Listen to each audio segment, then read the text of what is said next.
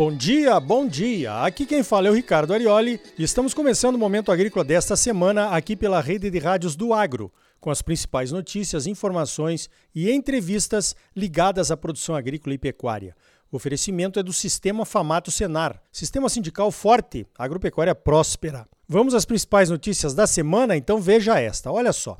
Os incêndios brutais no Pantanal Mato Grossense em 2020 foram considerados uma das tragédias ambientais do ano passado. Os incêndios tiveram repercussão mundial e chamaram atenção negativa sobre o Brasil. Mais uma vez, né? Os culpados de sempre foram nominados, como sempre, e os produtores rurais envolvidos no rolo com as manchetes que normalmente ganham a imprensa e as redes sociais em acontecimentos como esses, criminalizando o Brasil um país que faz muito pela conservação ambiental, mas que não é reconhecido. Pelo contrário, é sempre formalmente acusado por interesses diversos de quem quer aparecer ou tentar encobrir outros planos ou até mesmo justificar algumas ações injustificáveis. Esta novela, nós produtores rurais conhecemos bem, pois se repete todos os anos com capítulos novos e com velhas afirmações que não resistem a uma investigação básica sobre o que realmente acontece. Eu não vou repetir aqui os argumentos que todos conhecemos.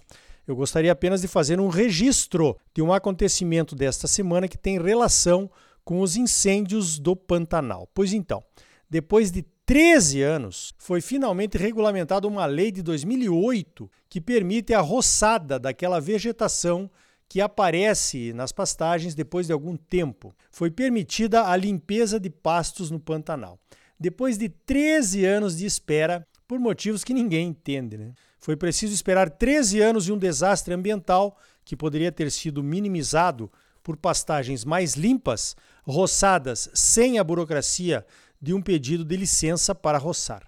É claro que é preciso agradecer à atual gestão da SEMA e ao atual governo pela regulamentação da lei. E a todos que trabalharam e trabalham há muito tempo por essa regulamentação, é claro mesmo depois de 13 anos. Mas acho que também cabe uma pergunta: que outros empecilhos, tipo essa lei não regulamentada, que impediu ou dificultou a limpeza das pastagens do Pantanal por tanto tempo e certamente ajudou a causar a tragédia, nós ainda temos presentes no nosso arcabouço jurídico ambiental e que precisariam ser removidos para tentarmos evitar novas tragédias? Sobre essa questão de pedir licença para limpar pastagens, há um monte de empecilhos jurídicos e burocráticos. O pensamento corrente é que se um produtor resolver limpar uma pastagem, tem que pedir uma licença e muitas vezes apresentar laudos técnicos que comprovem que a rebrota da vegetação nativa ainda não atingiu um determinado nível de regeneração. Se atingiu, limpar a área é considerado um crime ambiental. Eu penso diferente. Estamos num país onde uma reserva legal exigida por lei deve ser mantida. Então, existe uma corrente de pensamento ambientalista que deixa implícito que conseguir uma licença para converter a vegetação nativa em área de produção não pode ser fácil e deve ser evitada o máximo possível. Valorizam mais as áreas de vegetação nativa do que as áreas de produção.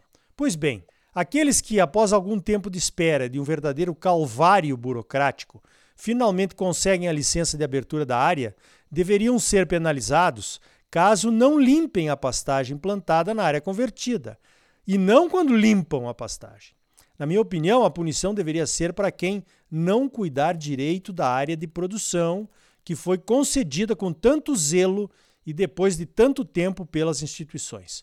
Afinal, Mato Grosso tem apenas 36% de sua área total convertida em área de produção temos que cuidar não só dos 64% já protegidos com vegetação nativa, mas melhor ainda cuidarmos das áreas abertas para que sejam mais produtivas. A boa produtividade diminui a pressão pela abertura de novas áreas. Limpeza de pasto é sinal de manejo positivo para manter a área aberta com alta produtividade.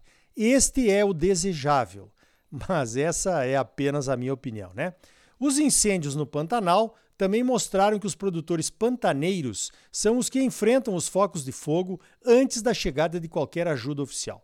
Qualquer pessoa com um mínimo de senso crítico percebe que um produtor com pastagem queimada terá pela frente um grave problema: acabou a comida do seu rebanho. Simples assim. Então, a primeira diretriz do produtor pantaneiro, é claro, é evitar a perda das pastagens, principalmente na época de seca.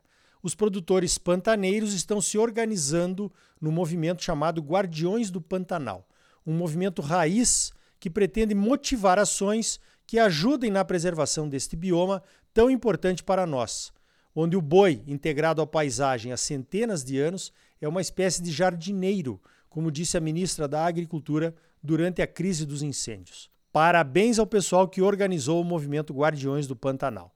Se nós não nos organizarmos para contar a nossa verdadeira história, alguém vai contar outra versão. Na maioria das vezes, uma versão cheia de interesses escusos e inconfessáveis, como fazem algumas ONGs tipo Greenpeace para alavancar recursos mundo afora e usá-los contra o Brasil. Guardiões do Cerrado, Guardiões da Amazônia? Por que não, hein? Ainda sobre a questão ambiental e a imagem do Brasil lá fora, o presidente francês Emmanuel Macron mais uma vez tenta criminalizar a soja brasileira para se promover, associando a nossa produção de soja ao desmatamento da Amazônia.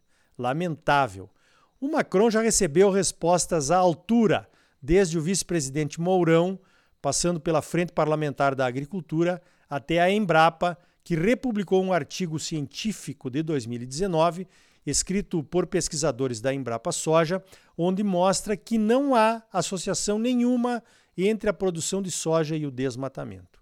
Ainda pela Embrapa, o chefe da Embrapa Territorial, o pesquisador Evaristo de Miranda, que estudou na França, também publicou um artigo mostrando que a França jamais será autossuficiente em soja, como quer o Macron por absoluta falta de espaço para conseguir isso de forma sustentável. Não sei se essas respostas brasileiras chegarão até os franceses. Talvez não, mas que esse Macron já encheu o saco com suas mentiras, disso eu não tenho dúvida nenhuma. Se os produtores de soja do Brasil pudessem optar, certamente prefeririam não vender soja para a França. Mas, como não é assim que devemos tratar os nossos clientes, vamos continuar vendendo sem restrições, mesmo a contragosto. Né? Falando em frente parlamentar da agropecuária, confesso que não entendo algumas colocações iradas nas redes sociais contra o voto declarado de alguns membros da frente para a presidência da Câmara dos Deputados. O jogo político é diferente do jogo que nós, produtores, estamos acostumados a jogar. Muito diferente. Infelizmente, um deputado ou senador membro da FPA não é 100% alinhado com nossas causas extra-agro. Devem estar alinhados com os movimentos do jogo político. Eu digo infelizmente porque o jogo político é outro.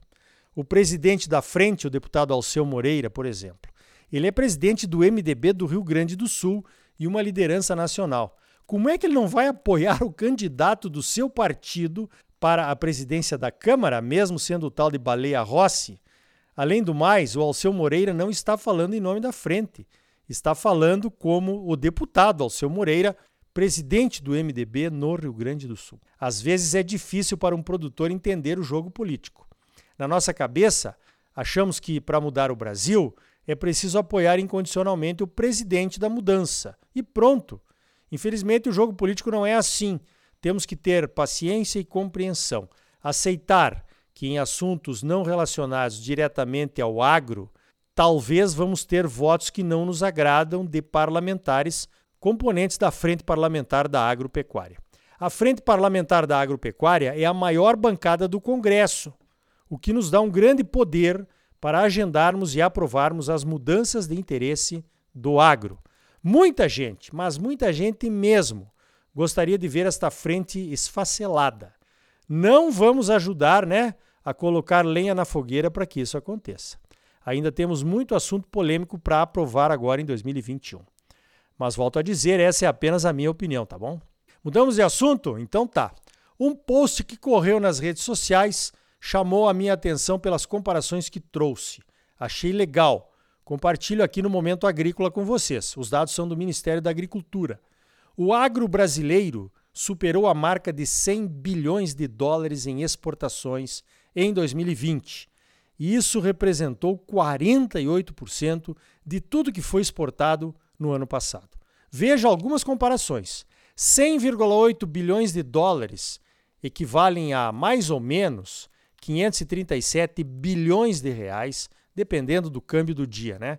Com esse valor, seria possível pagar 895 milhões de parcelas de auxílio emergencial, aquele dos 600 reais, ou um pouco mais de quatro auxílios emergenciais para cada brasileiro.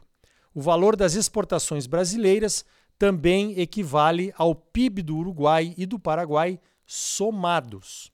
E aí, o agro é ou não é o motorzão do Brasil? Precisamos manter isso, viu? Parafraseando um ex-presidente naquela reunião não tão secreta lá no palácio, né? Então tá aí. No próximo bloco vamos falar sobre as mudanças no decreto da Lei de Sementes. Abriu caminho para melhorar as exigências de qualidade de sementes de uma forma geral. E ainda hoje, e esse mercado de soja, hein? Onde é que vai parar? É hora de vender ou vamos errar de novo? E o milho? O Marcos Araújo da Agriinvest Commodities vai nos ajudar com algumas dicas aqui no Momento Agrícola. E aí? Tá bom ou não tá? É claro que tá bom. Você só merece o melhor. Então não saia daí. Voltamos em seguida com mais Momento Agrícola para você, um oferecimento do Sistema Famato Senar. Sistema sindical forte, agropecuária próspera. Voltamos já.